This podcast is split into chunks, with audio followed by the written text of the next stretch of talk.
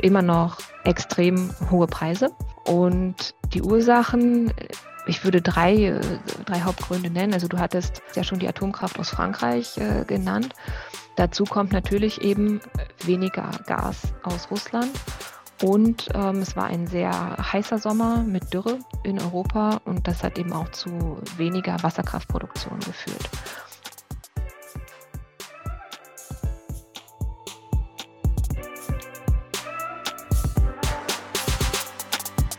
Hi, willkommen bei Npower.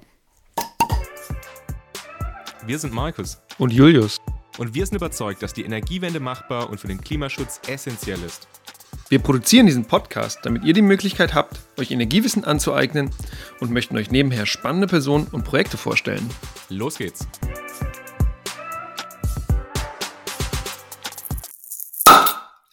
Herzlich willkommen zur neuen Folge des Npower Podcasts. Wir haben ja das letzte Mal schon über ein sehr aktuelles Thema gesprochen mit den ganzen Gaspreisen und der Gaskrise. Und heute wollen wir uns quasi dem nächsten Thema widmen, und zwar der Strompreiskrise. Aber um das Ganze zu verstehen und weil wir auch glauben, dass es mal ganz wichtig ist, auch grundlegend über diese ganze Thematik zu sprechen, wollen wir heute mal wieder so ein bisschen Grundlagenwissen auch vermitteln und deswegen auch über die Strombörse sprechen, weil es eben auch ein aktuell oder aktuell auf jeden Fall sehr relevant, aber generell eben auch ein extrem relevantes Thema für das Energiesystem als Ganzes und eben auch für die Energiewende ist. Wir wollen heute darüber sprechen, also was ist eigentlich generell diese Strombörse, was versteht man darunter, warum gibt's das? Dann so ein bisschen dieses Thema Einbindung erneuerbarer Energien in das Stromsystem, also was sind da die Herausforderungen dabei und welche Auswirkungen hat das? Und dann eben, wie gesagt, auch noch auf die Strompreiskrise auf, ein bisschen eingehen. Also warum haben wir denn aktuell eigentlich so hohe Strompreise und was ja, sind dann eben jetzt mögliche Implikationen beziehungsweise vielleicht auch mögliche Lösungen. Um das Ganze zu besprechen, haben wir uns heute eine Gästin eingeladen von einer Strombörse und zwar von der Apex Spot. Und wir begrüßen ganz herzlich im Podcast Cora Töpfer. Schön, dass du da bist. Ja, hallo Julius, äh, hallo Markus, vielen Dank für die Einladung äh, zu eurem Podcast. Super. Und wie immer darfst du dich jetzt einmal ganz kurz vorstellen. Also was treibt dich denn an, an diesem Thema zu arbeiten? Was interessiert dich dran? Und vielleicht auch so, was, was hast du denn in letzter Zeit beziehungsweise generell bis jetzt gemacht? Also warum bist du jetzt da, wo du jetzt bist? Ja, äh, ganz genau. Ich arbeite bei der Europäischen Strombörse Pexpot äh, in Paris. Ich bin da Head of German Public and Regulatory Affairs, sprich verantwortlich für alles, was mit der Regulierung und Politik des deutschen Strommarktes zu tun hat. Und ja, was ich an dem Job besonders äh, spannend finde, ist eben für eine Firma zu arbeiten, die konkret mit konkreten Innovationen äh, die Energiewende vorantreibt. Und ich glaube, was, äh, warum das wichtig ist, brauche ich hier beim Energiewende-Podcast äh, nicht äh, nochmal zu erklären. Aber es ist eben ähm, äh, es ist eben sehr spannend, Teil dieser Entwicklung, Teil dieser Bewegung zu sein. Wir haben zum Beispiel gerade letzte Woche einen komplett neuen Markt für den Handel von Herkunftsnachweisen aus Grünstrom lanciert. Und ähm, das bringt eben konkrete Nutzen für die Produzenten von Strom aus Erneuerbaren. Ähm, ja, was ich konkret bei der Epexport mache, ist, ähm, also einmal meine inhaltlichen Schwerpunkte, die liegen beim, äh, bei den Themen Strommarktdesign, erneuerbare Energien, lokale Märkte für Flexibilität. Und ich arbeite im Prinzip an der Schnittstelle zwischen einmal den internen Geschäftsbereichen, insbesondere Produktentwicklung und Strategie, und ähm, den externen Entscheidungsträgern, also Ministerien, Regulierer. Ähm, ich vertrete uns auch gegenüber äh, Industrieverbänden. Und ja, also das sind ähm, ja, meine Hauptaufgaben. Wunderbar. Cora, wie immer äh, haben wir ein paar Entweder-Oder-Fragen. Und ganz kurz, ihr Lieben in, in, der Audience, in der ihr das gerade hört, wir haben ein, ein paar technische Probleme gehabt. Deswegen haben wir die Entweder-Oder-Fragen eben schon mal aufgenommen. Und deswegen wird jetzt die Herausforderung an Cora sein. Ich werde sie wieder fragen. Und Cora, du musst jetzt ganz spontan sein und so tun, als ob du das zum ersten Mal hörst. Okay? Ready? Alles klar. okay, liebe Cora, es wird ja jetzt kühler, deswegen die Frage, Tee oder Kaffee? Ganz klar Tee. Ich habe ein Jahr in London studiert und seitdem ähm, bin ich Teetrinkerin. Mit der ersten Frage hast du es schon mal sehr, sehr gut gemacht. Super. Liebe Cora, du hast in ganz vielen Städten gewohnt. Du hast in Münster gewohnt, du hast in Lille gewohnt, du hast in London gewohnt, du hast in Paris. Ähm, warst du in der Beratung, also du studierst in Münster, Lille und London, dann in Berlin warst du in der Beratung und jetzt bist du in Paris und arbeitest da natürlich bei der Apex Sport. Welche Stadt ist deine Lieblingsstadt? Paris, weil da das Essen am besten ist. Wunderbar. Top. Und jetzt die letzte Frage, die uns ein bisschen schon in das Thema einleitet, und zwar, Wir haben gerade sehr, sehr hohe Elektrizitätspreise in Deutschland und in Zentraleuropa. Deswegen die Frage, ist das Marktversagen oder ist das ein Angebotsschock? Ein Angebotsschock, ganz klar. Cool. Und warum das ein Angebotsschock ist, werden wir ja auch gleich äh, ein bisschen hören in den nächsten ja, 30, 40, 50 Minuten. Mal, mal gucken, wie, wie lange wir hier sprechen. Cora, lass uns reinstarten in das Thema. Warum brauchen wir Strombörsen und was machen sie genau? Gib uns das große, große Bild. Ähm, ja, vielleicht möchte ich, bevor wir in die Feinheiten des ähm, kurzfristigen Stromhandels einsteigen, nochmal einen Schritt zurückgehen und darauf eingehen, was eigentlich das Besondere am Strommarkt ist und warum eben der Strommarkt so hochkomplex ist und deshalb eben eine sichere und transparente Organisation äh, benötigt. Strom ist eben ein besonderes Gut, das lässt sich nicht speichern. Also es ist anders als Äpfel oder Weizen zum Beispiel, lässt sich nicht speichern. Das heißt, das Netz muss immer ausgeglichen sein. Also Angebot und Nachfrage muss zu jedem Zeitpunkt im Ausgleich sein. 24 Stunden am Tag, sieben Tage die Woche. Ähm, und das im Übrigen ja auch nicht nur in Deutschland, sondern europaweit, sprich von äh, Schweden bis äh, Griechenland oder von äh, Dänemark bis Portugal. Zusätzliche Komplexität kommt nochmal dadurch zustande, dass Strom durch Stromleitungen transportiert wird und die haben eben eine begrenzte Transportkapazität dann ist Strom auch oder die Stromnachfrage ist unelastisch. Sprich, es ist eben auch eine Besonderheit des Strommarkts. Sprich, man kann nicht einfach so auf andere Güter ausweichen. Ähm, man braucht nur an ein Krankenhaus zum Beispiel zu denken. Die können, selbst wenn die Strompreise sehr hoch ähm, ansteigen, kann ein Krankenhaus nicht wichtige Operationen verschieben. Also unelastische Stromnachfrage, mit der haben wir es auch am Strommarkt zu tun. Und dann ist das Ganze natürlich ein hochpolitisches Thema. Also das sehen wir ja gerade eben in der aktuellen äh, Energiepreiskrise. Ähm, die Höhe der Strompreise äh, ist hochpolitisch, weil es eben um bezahlbare Strompreise für ähm, Verbraucherinnen und Verbraucher und für Firmen geht. Und es geht eben natürlich auch um Versorgungssicherheit. Und ähm, dann ja, rein ökonomisch gesprochen ist Strom eben ein homogenes Gut. Sprich, es gibt nicht verschiedene Sorten von Strom, sondern eben nur den einen Strom. Also wenn ich mein, das Ladekabel von meinem Laptop in die Steckdose stecke, dann kommt da eben nur ein physisches Produkt raus. Das ist Strom, ist eben auch anders als bei, bei Äpfeln zum Beispiel, wo es verschiedene Sorten gibt. Und deshalb kann Strom eben auch an der Börse gehandelt werden. Aber Strombörse bedeutet ja explizit, also das, was ihr jetzt auch macht, eine Börse, in der im Prinzip nur Strom gehandelt wird, oder? Also es ist jetzt nicht, dass es auf der, ich weiß nicht, Frankfurter Börse oder sowas gehandelt wird, sondern es ist ja explizit eine Strom, also eine Börse, auf der dann nur Elektrizität gehandelt wird, oder? Genau. Also wir, wir gehören äh, als Spot gehören wir zu der Europäischen Energiebörse. Da werden äh, noch andere Produkte gehandelt, wie eben zum Beispiel ähm, Gas oder eben auch langfristiger Strom. Ähm, und bei uns wird eben äh, der kurzfristige physische Strom gehandelt. Ähm, also sprich Strom, bei uns kann Strom gehandelt werden für heute und für morgen. Und mit physisch meine ich, dass ähm, jede Megawattstunde, die bei uns gehandelt wird, am Ende auch aus der Steckdose kommt und physisch geliefert wird.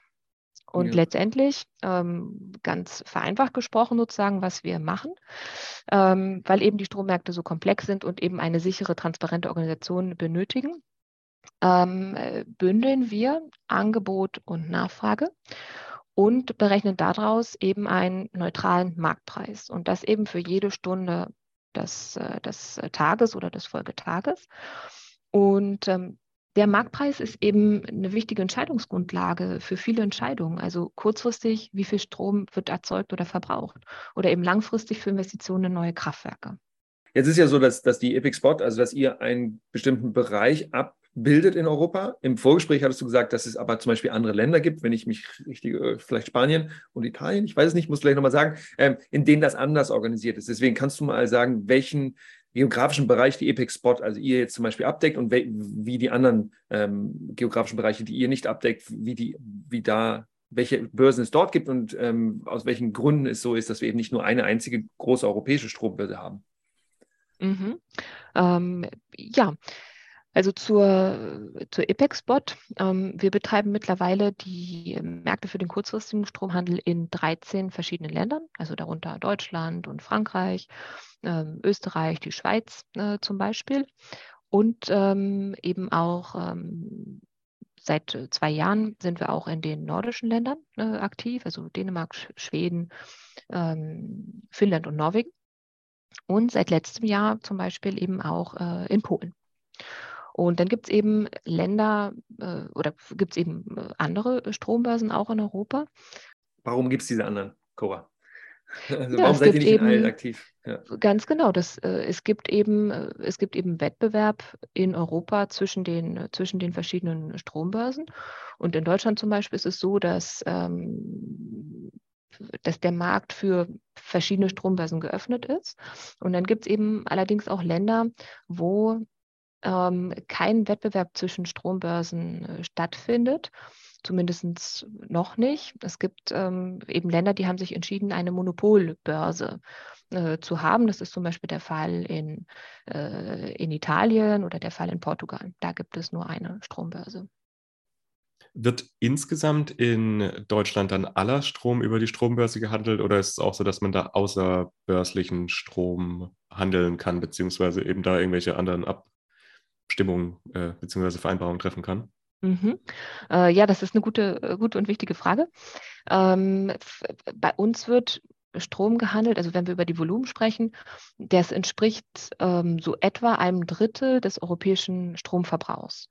Für Deutschland gesprochen wird ähm, entsprechend die Volumen, die bei uns an den beiden deutschen Märkten äh, gehandelt werden, also am deutschen Dayhead- und Intraday-Markt, das entspricht so etwa der Hälfte des deutschen Stromverbrauchs.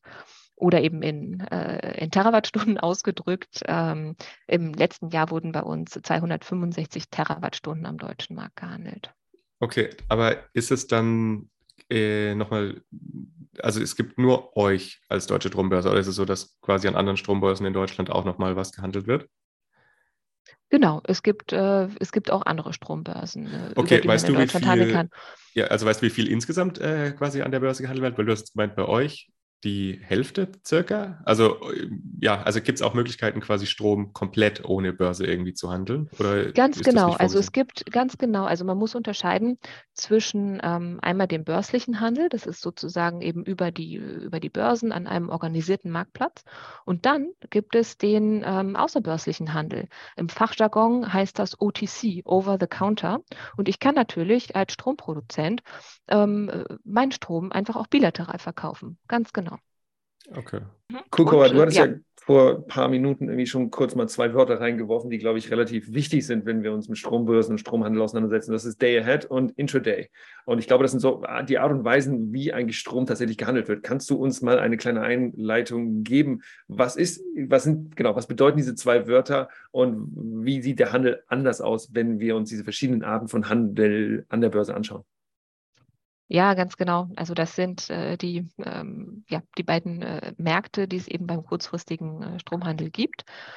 Der Day-Ahead-Markt, der findet statt im Rahmen einer europaweiten Auktion. Ähm, da schließen die Orderbücher europaweit um 12 Uhr. Also sprich, ähm, die Handelsteilnehmer können noch genau, haben noch genau eine Stunde äh, jetzt Zeit, um ihre äh, Gebote einzureichen.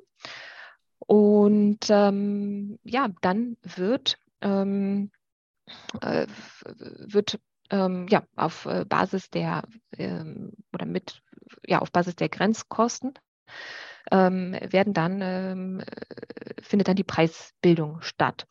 Und der, der Day-Ahead-Markt der hat im Prinzip die Aufgabe zu entscheiden, welche Anlagen hochgefahren werden müssen, um die Nachfrage zu decken.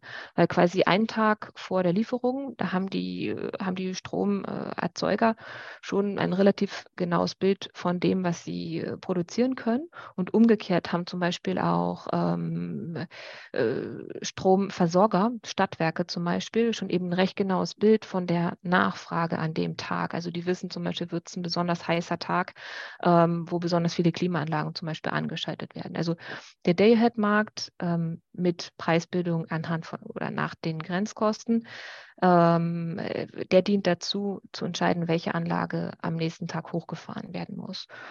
Und der Intraday-Markt, der kommt danach ähm, ins Spiel. An dem Intraday-Markt kann dann eben bis fünf Minuten vor Lieferzeitpunkt gehandelt werden. Der ist auch europaweit, da sind die Intraday-Märkte auch europaweit ähm, äh, gekoppelt. Ähm, da das, ähm, findet die Preisbildung auch anders statt. Ähm, das ist ein kontinuierlicher Markt, sprich, sobald zwei Gebote, ein Kauf- und ein Verkaufgebot zusammenpassen, findet die Transaktion statt. Und ich bekomme quasi das bezahlt, ähm, äh, den Preis, den ich geboten habe, also sprich Pay as Bid. Und auf dem Markt äh, geht es darum, eben, dass auch engmaschigere Anpassungen in letzter Minute vorgenommen werden können. Also hier geht es darum, ähm, ich meine, die Vorhersagen für die Produktion von Windstrom und äh, PV sind in den letzten Jahren äh, ja schon ähm, äh, sind, sind extrem gut. Ähm, aber es kann eben trotzdem nochmal sein, dass es, ähm, dass doch nochmal der ein oder andere ähm, die eine oder andere Prognose angepasst werden muss oder eben auch äh, Fehler äh, in letzter Minute korrigiert werden äh, können. Und all das ist eben möglich auf dem, auf dem Intraday-Markt. Ich habe jetzt da auch nochmal zwei Fragen dazu. Das eine ist, das sind jetzt beides quasi ähm, diese, dieser Spotmarkt, also beides, was, was ihr auch macht. Es gibt ja dann noch den Terminmarkt, wenn ich das richtig weiß. Genau, da kannst du genau. vielleicht nochmal kurz was dazu sagen. Mhm. Ähm, ja, ähm, genau, man muss eben unterscheiden zwischen den beiden Märkten, der Spotmarkt, wo Strom für heute und für morgen gehandelt wird, und dann gibt es eben den Terminmarkt. Und an dem Terminmarkt kann Strom Wochen, Monate bis hin eben zu Jahren sogar im Vorfeld gehandelt, mal hin und her gehandelt, bevor er dann letztendlich geliefert wird. Und der Terminmarkt ist eben besonders wichtig, um quasi Risiken zu hatchen, also Risiken abzusichern. Was bedeutet okay. das denn? Also Risiken hatchen, das ist ja ein Wort, klar, Hedgefonds schon mal gehört, aber was bedeutet denn das genau? Also unter welchen Bedingungen müsste denn, würden, wer, wer, wer, wer ist denn aktiv auf diesem Terminmarkt zum Beispiel? Ähm, ja, also da ist auch eine breite, ähm, eine breite Anzahl an äh, Mitgliedern eben aktiv, also Stromproduzenten, dann Aggregatoren, also Direktvermarkter, dann auch reine Händler, die zusätzliche Liquidität in den Markt bringen. Und ähm, quasi es geht auch darum eben, wenn ich ein Kraftwerk baue, dann warte ich ja nicht bis zu dem Tag, an dem das Kraftwerk letztendlich den Strom liefert, um den Strom zu verkaufen. Das wäre sehr riskant, sondern ich verkaufe eben schon äh, Monate oder eben auch Jahre im Voraus den Strom, um mich abzusichern. Jetzt habe ich nochmal eine zweite Frage zu diesem Day Ahead und Intraday. Da mhm. hast du ja gesagt, Day Ahead ist quasi mal den Tag vorher. Intraday sind diese kurzfristigen Sachen, eben bis fünf Minuten.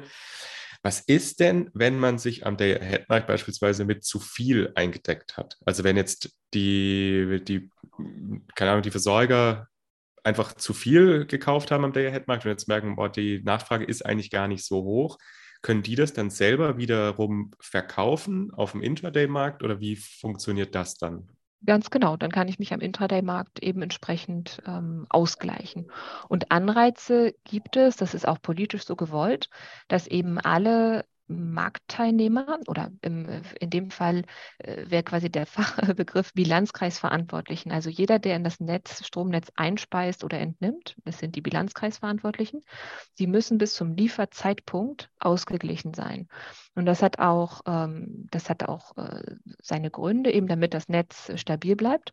Und wenn man nicht ausgeglichen ist, dann gibt es Strafzahlungen, die dann äh, greifen.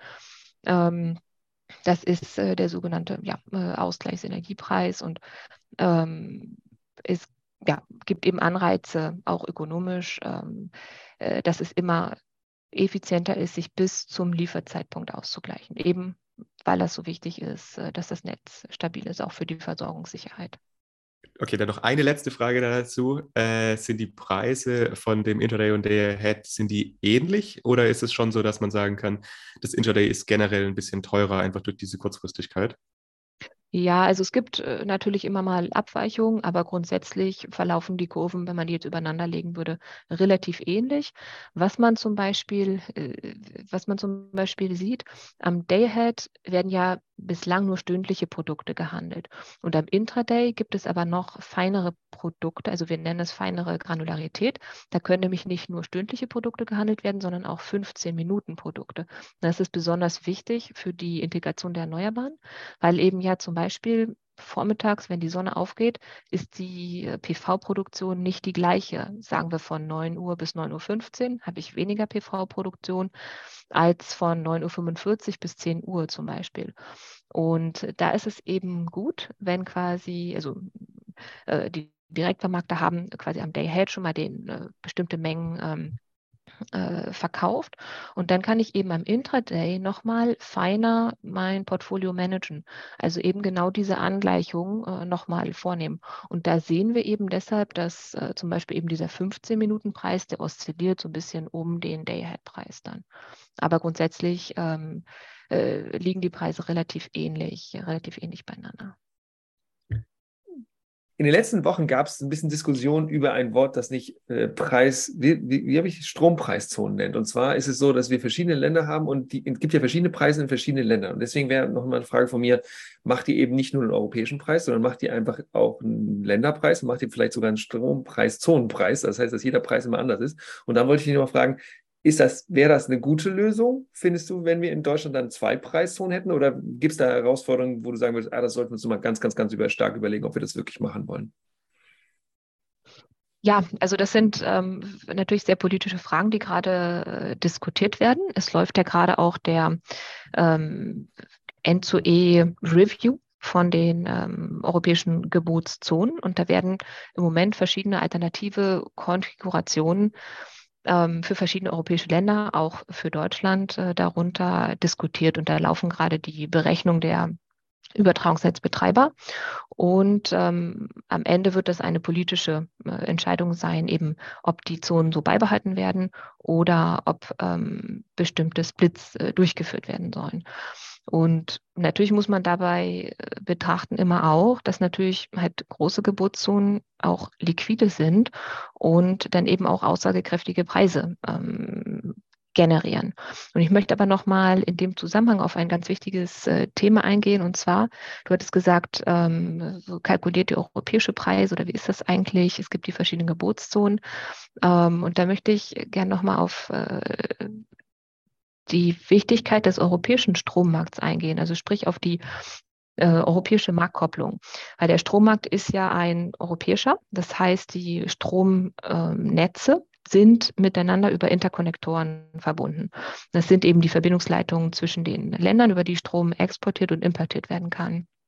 Und daher oder deshalb, dank dieser Verbindung, kann eben auch äh, ja, Strom gehandelt werden zwischen verschiedenen Ländern. Eben äh, zum Beispiel eben ein Kaufgebot aus Finnland kann mit einem Verkaufgebot aus Deutschland gematcht werden beispielsweise. Ähm, ja, und diese äh, europäische Marktkopplung, äh, die bedeutet, dass ähm, ja, äh, basierend auf Angebot und Nachfrage und unter Einbezug der verfügbaren Netzkapazitäten, die sind eben das Nadelöhr, also das Nadelöhr sind die Leitungskapazitäten der Stromnetze, wird dann, äh, werden dann die Preise und die Stromflüsse an den Grenzen gleichzeitig und auf die effizienteste Art und Weise berechnet. Und von äh, EPEX-Bot-Seite haben wir ja die europäische Marktkopplung sozusagen schon ähm, 2006, damals als Initiative zwischen Strombörsen und Übertragungsnetzbetreibern initiiert lange bevor das dann äh, die europäische Marktkopplung in europäische Gesetzgebung 2015 übergegangen ist. Und ich würde auch gerne nochmal äh, hervorheben wollen, was eben äh, der große Nutzen dieser europäischen Marktkopplung ist, äh, weil das eben gerade auch in Zusammenhang mit den im Moment ähm, ja, diskutierten Reformvorschlägen als Reaktion auf die Strompreiskrise wichtig ist, die sich zu vergegenwärtigen. Äh, Nochmal kurz, um vielleicht anschaulich zu machen, was diese ähm, was der grenzüberschreitende Handel äh, bedeutet oder wie diese Marktkopplung ähm, funktioniert. Im Prinzip äh, kann man sich zum Beispiel vorstellen, in Deutschland ähm, ist ein Tag, wo viel Wind im System ist und in Deutschland sind die Strompreise relativ gering. Und äh, nehmen wir zum Beispiel den Fall, dass in Frankreich zur selben Zeit ähm, einige Atomkraftwerke vom Netz gegangen sind und in Frankreich wir deshalb relativ hohe Strompreise haben. Dann ist es so, dass ähm, in dem Fall, also Strom fließt immer von dem Niedrigpreisgebiet ins Hochpreisgebiet. Sprich, in dem Fall würde Frankreich aus Deutschland Strom importieren. Und das ist ähm, für beide Seiten nützlich. Einmal quasi muss in Deutschland Windstrom gegebenenfalls nicht abgeregelt werden. Und eben die ähm, Erzeuger von Windstrom haben einen zusätzlichen Absatzmarkt. Also die ökonomisch gesprochen die Produzentenrente steigt. Und umgekehrt ist es quasi so, dass die französischen Konsumenten von dem äh, ja, vergleichsweise billigeren Strom aus äh, Deutschland profitieren können. Und ähm, wenn jetzt zwischen den beiden Ländern ähm, es unbegrenzte Leitungskapazitäten geben würde, äh, dann würden sich die Preise eben zwischen beiden Ländern angleichen. Hätten wir in beiden Ländern, in beiden Geburtszonen den, denselben Preis. Das ist aber eben nicht der Fall, weil eben die Leitungskapazitäten die ähm, das Nadelöhr sind. Und deshalb konvergieren die Preise nur, aber gleichen sich eben nicht völlig an. Und wir berechnen das, ähm, wir berechnen das für die Märkte oder ja, für die äh, ja, für die Märkte, die wir betreiben. Und im letzten Jahr lag die Preiskonvergenz äh, bei ca. 50 Prozent. Also sprich, in 50 Prozent der Stunden lagen die Preise, ähm, waren die Preise gleich, haben sich angegleicht. Und eben in den anderen Fällen gab es eben aufgrund der begrenzten Transportkapazitäten ähm, Unterschiede. Und, äh, ach so, ähm, äh, ein äh, wichtiger Punkt, ähm, der eben nicht zu vergessen ist, warum? Äh, warum gibt es das alles? Was ist eigentlich dieser erhebliche Nutzen von der europäischen Strommarktkopplung? Und ähm, da ist eben an allererster Stelle zu nennen die europäische Versorgungssicherheit. Also das ist im Prinzip das Prinzip der Solidarität. Ähm, kein Land in Europa ist auf sich alleine gestellt. Ähm, sprich, wenn die Stromerzeugung in meinem eigenen Land nicht ausreicht an einem Tag oder an einer Stunde, um meine Nachfrage zu decken, dann kann ich eben auf Importe, kann ich mich verlassen auf Importe aus dem Ausland.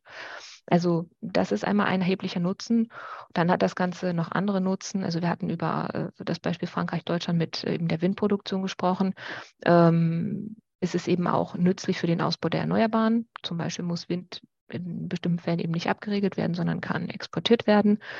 Und dann hat es auch ganz konkrete hm, ökonomischen Nutzen. Das hatte die europäische äh, Regulierungsbehörde ACER vor kurzem berechnet. 34 Milliarden Euro an konkreten Wohlfahrtsgewinn für die europäischen Verbraucherinnen und Verbraucher bringt diese europäische Marktkopplung, der grenzüberschreitende Stromhandel. Gibt es noch andere, äh, gibt es noch andere äh, Vorteile, dass eben dadurch auch, wir hatten über die Preiskonvergenz gesprochen, dass eben dadurch ähm, durch den grenzüberschreitenden Stromhandel eben die ja, Preisspitzen abgemildert werden. Das ist natürlich jetzt auch äh, in der aktuellen Situation wichtig. Das ist jetzt eigentlich, glaube ich, ein ganz, ganz gutes Thema, zum, zum jetzt äh, so ein bisschen auf die Strompreiskrise jetzt ja einzugehen, oder? Also da, aber Julius, du willst noch eine Frage vorher stellen. Naja, ich, ich, genau, ich würde gerne dieses eine Ding noch reinbringen. Ob das jetzt, ob du dann sagen würdest, eben aus Liquiditätsgründen wäre es eben sinnvoller, dass wir in Deutschland zum Beispiel weiterhin eine einzige Strompreiszone haben würden und das jetzt nicht aufteilen würden. Also meinst du das einfach aus, aus Wohlfahrtsgründen da einfach, dass es sinnvoller wäre, das so zu behalten, wie es ist und eben nicht dafür zu sorgen, dass die Bayern oder die Menschen in Bayern eine eigene Zone kriegen und die Menschen in Norddeutschland eine andere Zone kriegen? Ich weiß, dass es politisch eine, ist. Ich weiß, es ist ja, eine sehr politische Frage politische, ist. Es ist eine politische Entscheidung. Grundsätzlich haben eben größere Strompreiszonen schon Vorteile für die Liquidität, dass eben Angebot und Nachfrage besser gematcht werden können. Genau, kommt darauf an, wie viel, ob wir es hinkriegen, irgendwie die aus die Kapazitäten zwischen Norddeutschland und Süddeutschland vielleicht irgendwie, ähm, ja, ob wir es hinkriegen, das zu beschleunigen, das auszubauen. Jetzt Markus. Ja, und zwar, man liest ja auch immer wieder, oder beziehungsweise jetzt vor allem in letzter Zeit, dass ja auch die Strompreiskrise unter anderem wegen Frankreich auch da ist, weil in Frankreich quasi die Atomkraftwerke nicht mehr laufen, wir deswegen relativ viel Strom nach Frankreich exportieren müssen.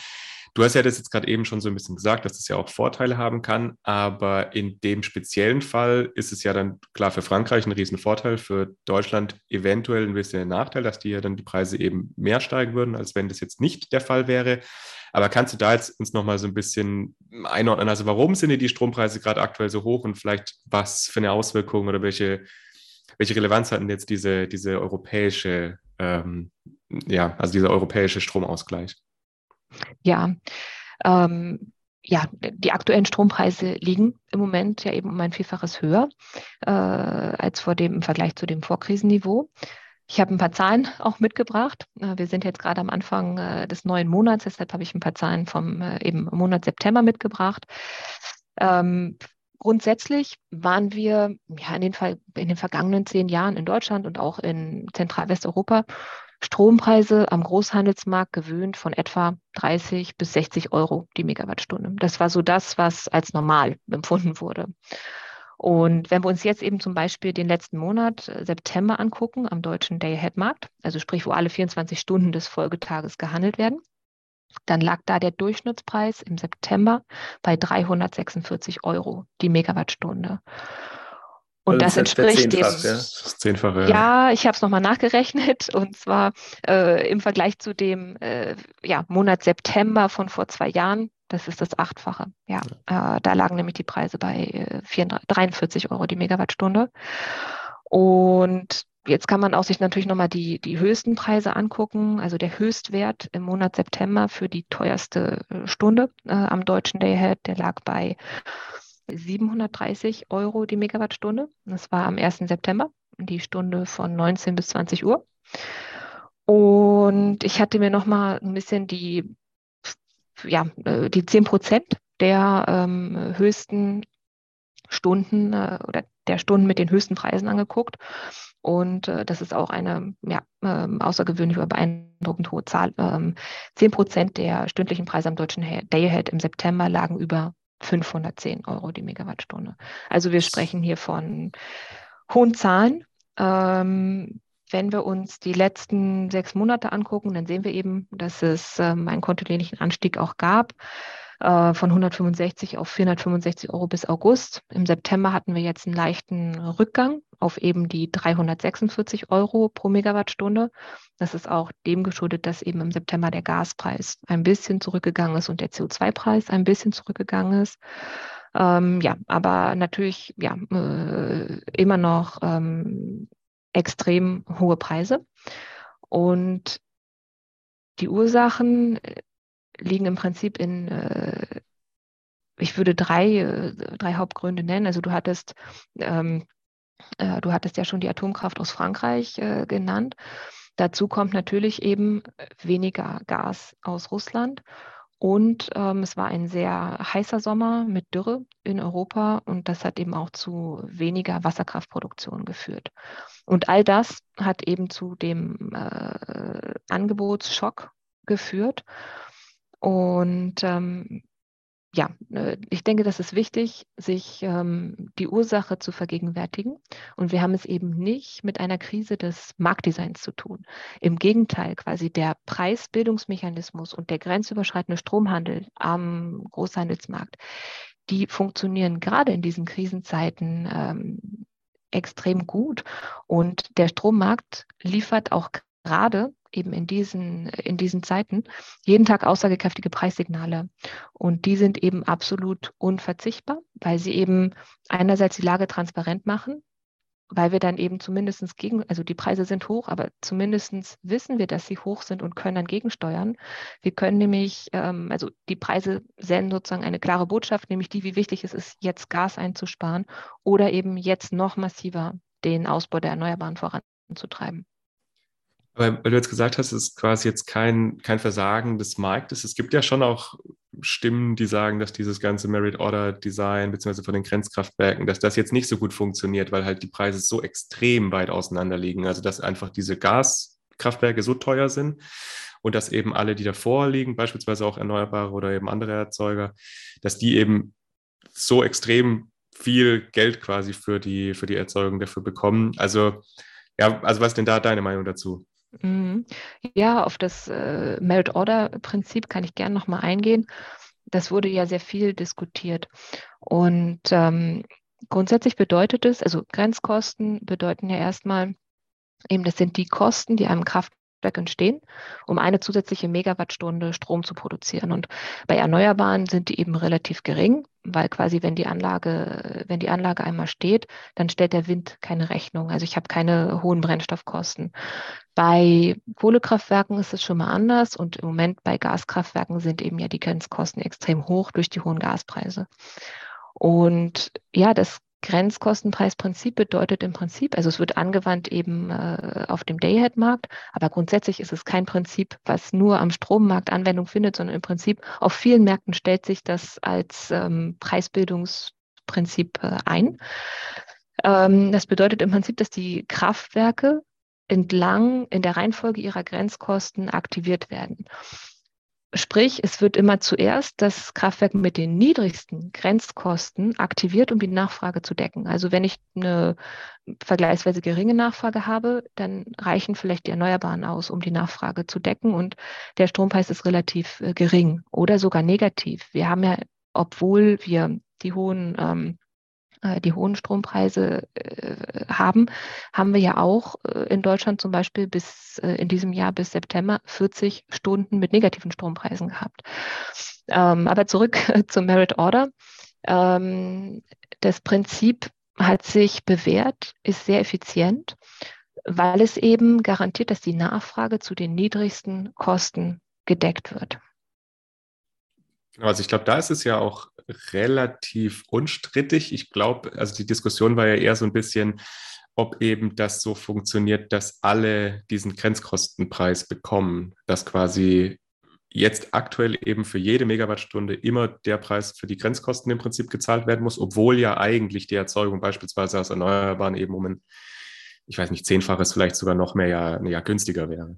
Der Vorteil ist natürlich, genau. dass, dass Akteure, die in erneuerbare Energien investiert haben, dadurch natürlich nochmal mehr incentiviert werden, in weiter in Erneuerbare zu investieren. Ne? Also das heißt, du hast da vielleicht auch so einen Mechanismus, der dafür sorgt, dass eben das Investment altogether äh, für die nächsten Jahre äh, erhöht wird, was wir ja eigentlich wollen. Aber klar, ist immer die Frage, wie, wie soll das Marktdesign sein und was soll es, was soll es erfüllen wahrscheinlich?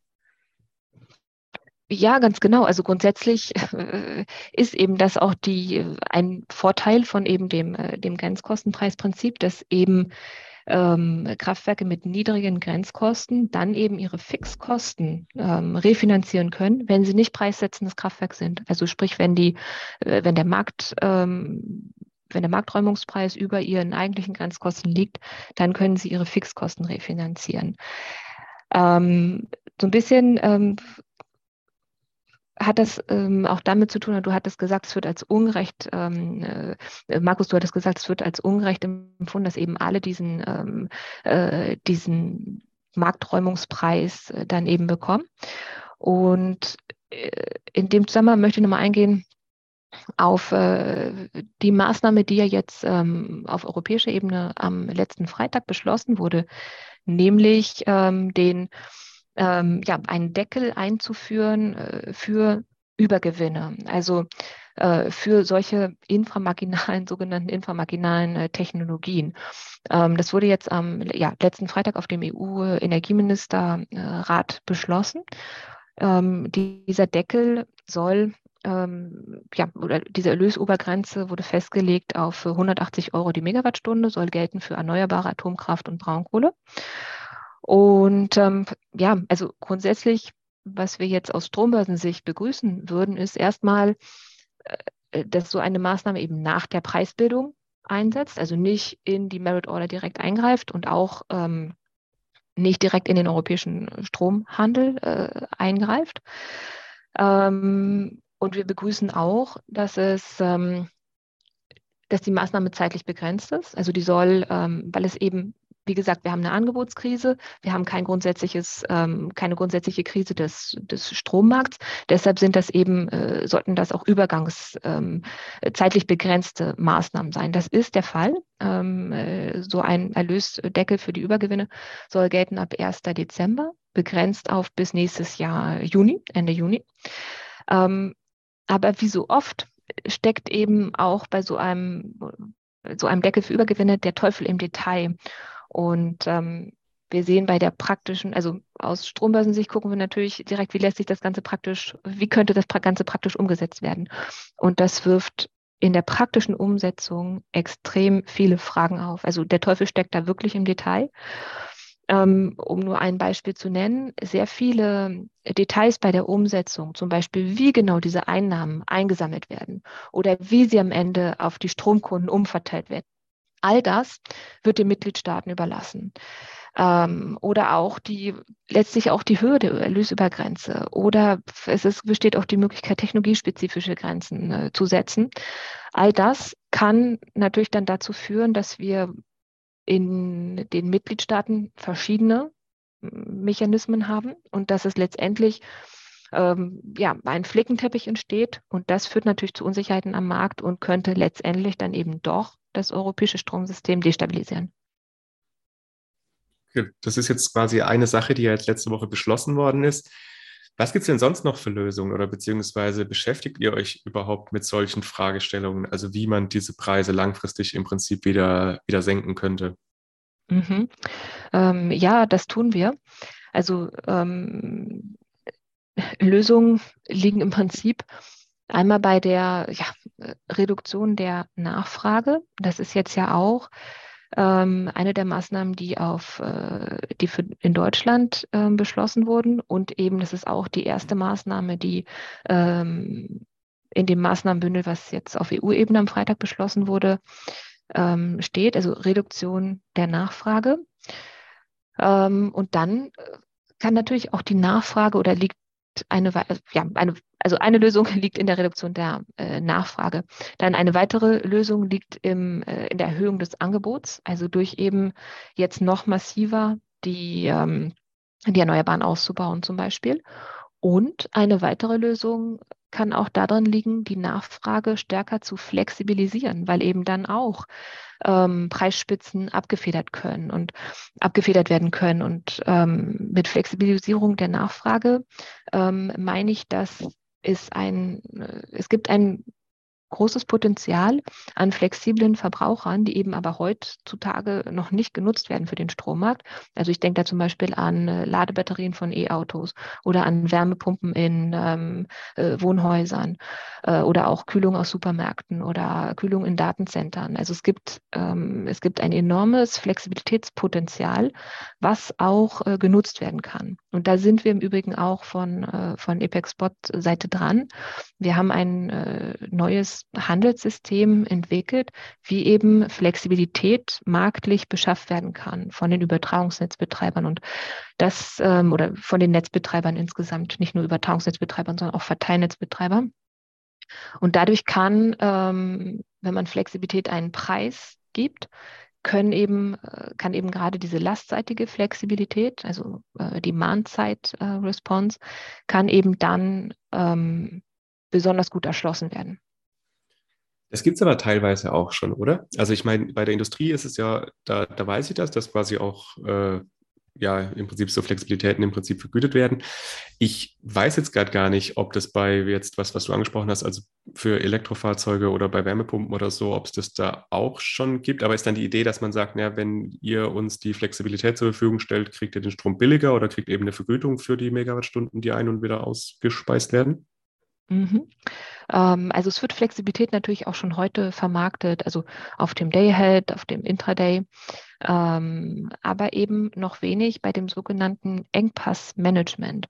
Und das sind eben Eingriffe der Netzbetreiber ähm, in das Netz. Ja, das kann man im Prinzip, äh, ja, wenn es eben, wenn es eben zu Engpassen, äh, wenn es eben zu Engpassen kommt. Und solche Eingriffe sind relativ teuer. Also in Deutschland waren das im Jahr 2020 1,4 Milliarden Euro, die solche Eingriffe gekostet haben. Denn natürlich müssen ähm, ja, Kraftwerke, die hoch oder runter gefahren äh, werden, müssen natürlich vergütet werden. Das ähm, ist eben relativ, oder das ist eben sehr teuer.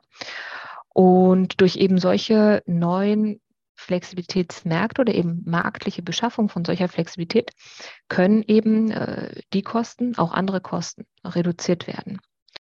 Ich überlege gerade, ich würde noch ganz gerne vielleicht noch mal kurz auf dieses Thema von den Erneuerbaren eingehen, weil du sagst, das wäre ja auch noch so eine, äh, eine, eine mögliche Lösung im Prinzip, aber das ist ja jetzt nicht nur alles einfach Erneuerbare einzubinden, sondern das macht ja auch andere Herausforderungen. Du hast ja ganz mal vor ein paar äh, mehreren Minuten gesagt, dass ja morgens einfach beispielsweise andere Sonneneinstrahlung ist als mittags, deswegen sich einfach da die Erzeugung dann auch ein bisschen unterscheidet.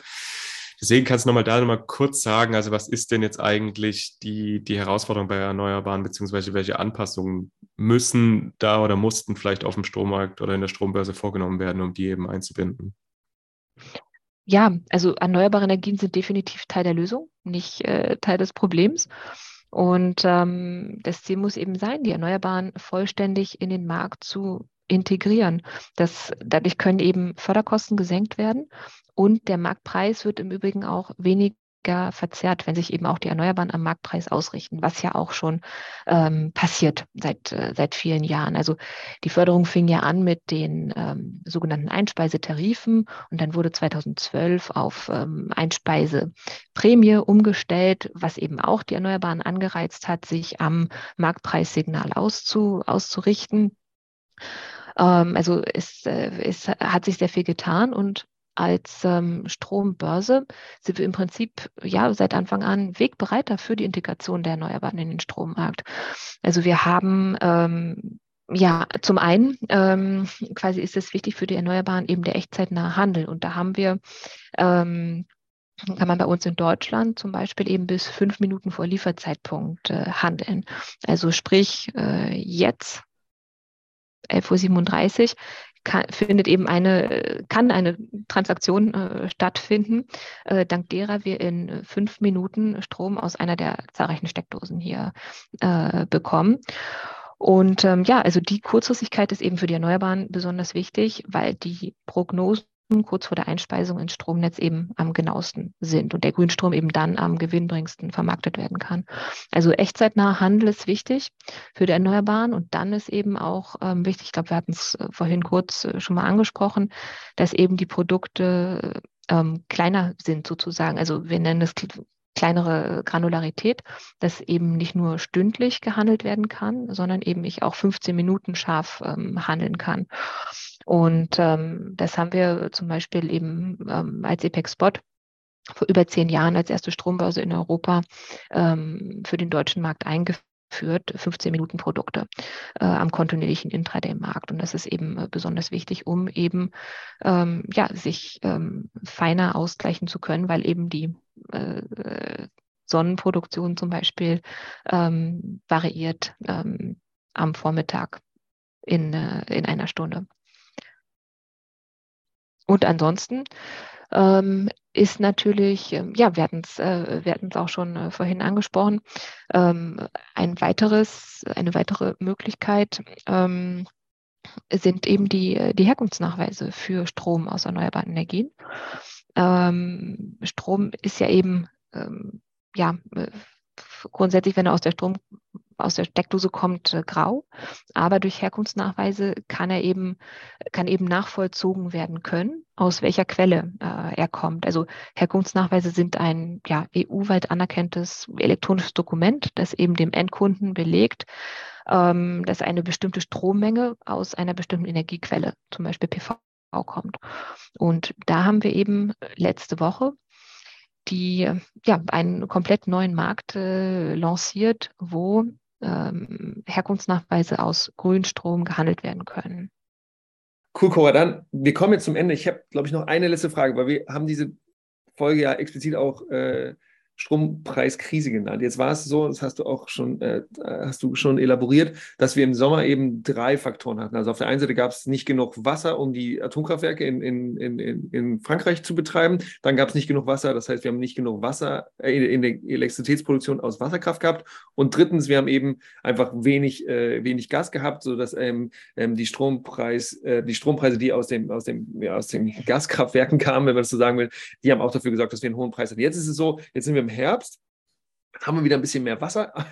so, ähm, jetzt gehen wir aber in den Winter rein, wo wir dann eben, wo dann auch die Nachfrage nach Gas eben wieder ansteigt. Das heißt, dass der Gaspreis vielleicht wieder hochkommen könnte. Kannst du mal das Orakel von Paris sein und sagen, wie, wie sich denn, wie du davon ausgehen würdest? Also, das ist natürlich keine Vorhersage, aber so, was, wie schätzt du ein, wie die Faktoren so sind, wie wir, äh, welche Preise wir denn jetzt vielleicht in den nächsten Monaten im Winter in Zentraleuropa sehen werden und ob das die weiteren, die, die großen Einflussfaktoren bleiben werden oder ob sich da ein bisschen eben auch was verändert. Ja, also auch bei der europäischen Strombörse haben wir natürlich keine Glaskugel, in die wir gucken können ähm, und die Strompreise vorhersehen können. Aber was wir machen können, ist eben auf den Terminmarkt zu gucken. Also sprich der Markt, wo eben Strom äh, Wochen, Monate bis hin eben zu Jahren im Vorfeld gehandelt wird. Und wenn wir uns da äh, die Preise für das nächste Kalenderjahr 2023 und 2024 angucken, dann sehen wir, dass die Preise immer noch um ein Vielfaches höher liegen über den Werten, die wir gewohnt waren. Ich habe zwei Preise da nochmal mitgebracht. Also das äh, Kalenderjahr 2023 wurde am letzten Freitag zu einem Preis von 453 Euro die Megawattstunde gehandelt. Ähm, und äh, das Kalenderjahr darauf, äh, 2024, zu einem Preis immerhin äh, auch hohen Preis von 241 Euro die Megawattstunde. Also, also ist es noch keine Entspannung in Sicht. Oder, also ist das im Durchschnitt oder, oder ist das jetzt, also was für ein Wert ist das? Das ist quasi, äh, ist, äh, man kann man kann am Terminmarkt das folgende Jahr handeln und das ist der Preis für das folgende Jahr. Und dann gibt es natürlich noch andere Preise für zum Beispiel einen Monat oder ein Quartal. Ah, okay. Und das ist jetzt mhm. der Wert für 2023 bzw. 2024. Und ja, man sieht eben im nächsten und auch im übernächsten Jahr ist noch keine Entspannung in Sicht leider. Hm. Also das wenn, Thema wird uns noch weiterhin begleiten. Ja, und wenn wir jetzt zum Beispiel eine ganz große Offensive hätten, wenn, wenn Ausbau Erneuerbaren in Zentraleuropa, dann würden diese Preise wahrscheinlich auch wieder zu einem geringeren, also würde die wieder ein bisschen absinken. Ne? Also wenn dann Akteure auf dem Markt äh, oder Akteurinnen auf dem Markt davon ausgehen würden, dass jetzt auf einmal sehr viel mehr Angebot zur Verfügung stehen würde, dann würden diese Preise wahrscheinlich wieder ein bisschen sinken, wenn man äh, auf diese, auf diese ähm, Terminmarktpreise schaut. Ist das korrekt? Habe ich es richtig verstanden? Ganz genau. All solche Erwartungen, die werden damit eingepreist. Ganz genau. Cool.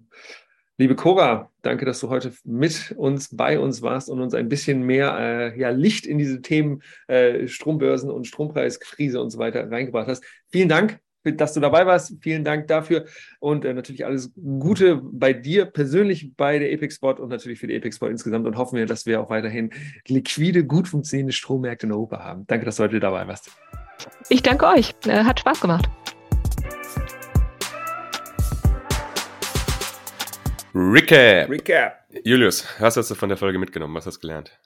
Ach, ich finde das spannend, weil das so eine, so eine Basic-Folge ist, also mit Basiswissen, die aber gut das Wissen ist, aber welches gut ist, um einfach die gesamte Energiewende auch besser zu verstehen. Und wir haben ein bisschen über so wirklich Basic-Themen wie zum Beispiel Merit Order und so weiter gesprochen, aber eben auch nochmal, wie funktioniert eigentlich eine Börse? Ähm, und naja, den Spotmarkt mit Intraday und Day Ahead und Terminmarkt und so. Und ich hoffe, dass ihr, ihr Lieben, die hier zuhört, da das mitgenommen habt. Und wenn ihr das zum ersten Mal gehört habt, dass ihr das dann ja auch jetzt gelernt habt.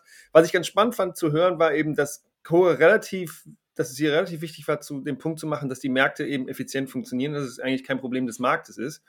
Ähm, und das ist ja wahrscheinlich auch so. Also, das ist eben, der Markt funktioniert gut, so wie er eben designt wurde. Und was wir haben, ist einfach ein Angebotsschock. Also, dass wir eben diese drei Faktoren haben, warum gerade einfach ja, Strom teuer ist oder eben mal teuer war und auch absehbar jetzt nicht besonders viel günstiger werden wird.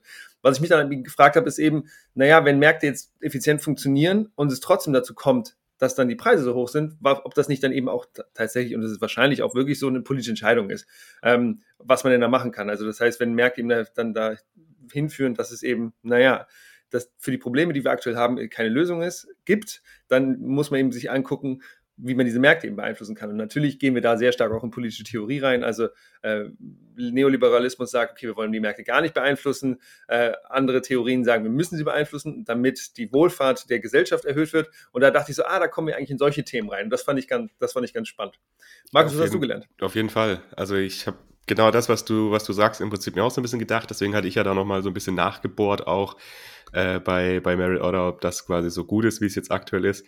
Weil wir hatten ja da auch schon ähm, in der Folge über das Strommarktdesign, da hatten wir ja auch schon drüber gesprochen. Und da war ja auch so ein bisschen die Argumentation, naja, also gerade das mit den negativen Preisen funktioniert eben aktuell nicht so ganz optimal und dass da eigentlich schon noch Änderungen ganz sinnvoll wären. Und im Prinzip denke ich mir, ja, also das stimmt, der Markt, der funktioniert und er reizt natürlich auch den Ausbau von Erneuerbaren an.